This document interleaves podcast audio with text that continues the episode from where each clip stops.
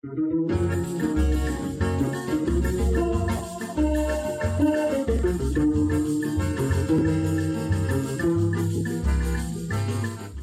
bom dia para você que pediu por favor para os garimpeiros do Rio Madeira pararem de destruir a Amazônia. Muito boa tarde para você que ficou triste que removeram o touro dourado da Bolsa de São Paulo antes que você pudesse vandalizar a obra de arte. E muito boa noite para você que dedurou os esquemas do seu ex-governo sem medo de queima de arquivo. Este é o Boletim do Globalismo Brasileiro, seu relatório semanal sobre a luta do nosso capitão contra as forças comunistas da Jovem Pan e do General Santos Cruz. Toda semana a gente traz para você aquilo que nem o seu grupo de Zap Zap mostra. Então, não saia daí!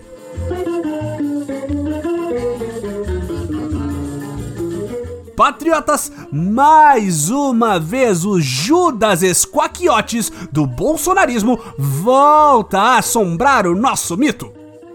Em pré-campanha declarada, o ex-juiz nem um pouco parcial e ex-ministro da Justiça Anticrimes, Sérgio Moro, continua dando sinais de que quer porque quer atrapalhar a reeleição do nosso capitão, podendo inclusive tirá-lo do segundo turno. E como não poderia deixar de ser, as empresas stalinistas de mídia, incluindo, mas não se limitando a Jornal Globo, Rádio Globo, Site Globo e Rede Globo, a maior emissora de TV de Volta Redonda, já embarcaram nesta campanha para transformar o Palácio do Planalto em uma verdadeira granja. O primeiro sinal do apoio dos folhetins comunistas ao Marreco de Maringá foi a divulgação massiva de supostas pesquisas eleitorais tendenciosas que apontam a possível vitória de Moro em alguns cenários. O site de extrema esquerda O Antagonista publicou na última quarta-feira a matéria Sem Lula e Bolsonaro, Moro vence em todos os cenários. Primeiramente, gostaríamos de salientar que se minha avó tivesse bico de pato, rabo de castor e botasse ovo, ela ainda seria minha avó, pois a raríssima síndrome de ornitorrinco é algo comum na minha família e vocês não têm nada a ver com isso. Mas o ponto é, não temos preconceitos com pessoas com deformidades corporais na família temos que deixar bem claro que preconceito é coisa de cigano. Além disso, esta peça de futuro distópico especulativo foi baseada na pesquisa feita em conjunto pelo banco Molda Mais e a empresa de inteligência Futura Inteligência. Dois institutos de muito renome, mas que ninguém nunca ouviu falar. Nela foram observados cinco cenários possíveis. Na grande maioria deles, o ex-presidente e kraken de nove tentáculos Lula se sagraria vencedor, apontando um destino trágico para a nova era. Outra pesquisa publicada na última sexta-feira do Instituto IPESP bem mais conhecido, mas tão fidedigno e confiável quanto o anterior, mostrou queda nos votos para Bolsonaro e aumento de Lula e Moro. Mas não é só a divulgação de pesquisas com tanta credibilidade quanto o atual presidente que tem aparecido na mídia, patriotas. Na tentativa de minar toda e qualquer possibilidade do nosso amado capitão ganhar, a grande mídia vermelha tem feito o jornalismo do mais baixo nível, estando a um passo de publicar a matéria Moro estaciona carro no Leblon. Entre os factoides divulgados nos últimos dias estão Moro diz que Brasil deve exigir vacinação de estrangeiros e Moro tem aulas de Brasil com notáveis. Até mesmo o partido historicamente comunista PSDB já se pronunciou apoiando o Marreco Vermelho. Mas a maior cena de adesão da mídia ao canto de Sérgio Moro foi uma entrevista de meia hora que o ex-juiz deu ao jornalista, entre muitas aspas, e intelectual, entre mais aspas ainda, Pedro Bial. Caso você não se lembre, Bial já disse que só entrevistaria o Luladrão caso o ex-presidente usasse um polígrafo, popularmente conhecido como detector de mentiras, para ter certeza de que o monstro do Mar Vermelho estaria lhe respondendo somente com a verdade, nada mais do que a verdade. Só que o eterno apresentador do Big Brother esqueceu de alugar a mesma máquina para a conversa com Moro nós do Boletim nos flagelamos e fomos assistir a entrevista para trazer informação, porque aqui tem informação, patriota.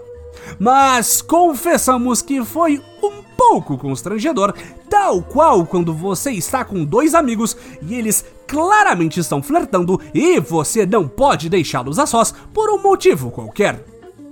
Rolou de tudo, ouvintes. Bial, inclusive, elogiou a melhora na voz de seu futuro conge, que ruborizou ao ser notado pelo crush global. Bial, inclusive, fez uma longa introdução comparando Moro a Hércules e Darth Vader, se perguntando se o pré-candidato é um herói que se tornou vilão ou vice-versa. Nunca vimos um caso de puxa-saquismo tão flagrante, patriota! E de puxa-saquismo, o boletim do globalismo brasileiro entende! Em sua entrevista, Moro ainda disse que o STF tem apego excessivo a tecnicismos e acaba atrapalhando o sentimento de justiça do povo brasileiro. Aqui temos que concordar com o Marreco de Maringá. Danem-se os fatos e as provas! As regras dos tribunais não podem atrapalhar a sensação de justiça que o povo quer! Mas graças a Deus, essas empresas de mídia não são as únicas patriotas. Como diz Bolsonaro, há muitos jornalistas comprometidos com a verdade e o bem neste país. Vide a Jovem Clã. No dia seguinte à divulgação da pesquisa Molda Mais Futura que citamos anteriormente, a emissora recorde de audiência negativa levou a mesma notícia para seus comentaristas discutirem no ar. Como se a qualidade de pessoas como também ex-BBB Adriles e Joel Pinheiro não fosse suficiente, o programa ainda contou com o nosso querido ex-ministro do Meio Ambiente, Ricardo Salles, que deixou o ministério depois de concluir o duro trabalho de passar a boiada nas questões ambiental e de preservação.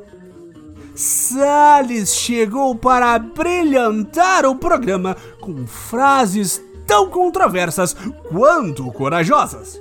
A de maior impacto foi, sem dúvidas, a revelação ao vivo de que Sérgio Moro, na realidade, é um comunista infiltrado.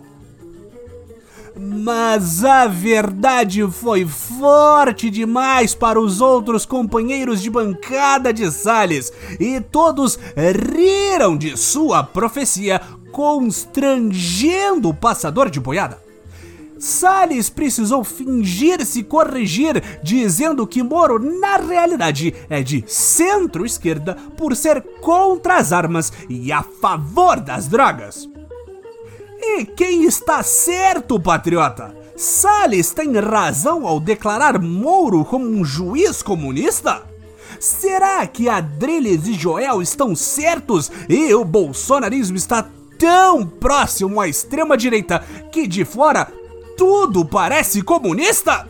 A verdade nós nunca saberemos!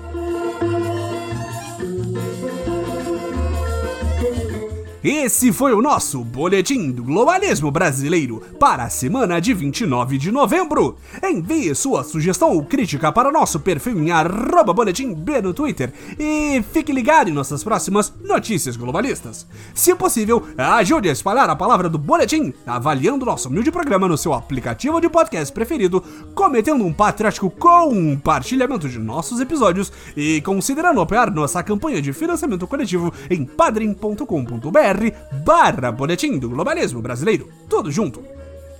E lembre-se, primeira via 2, acima de tudo, Brasil! Acima de todos!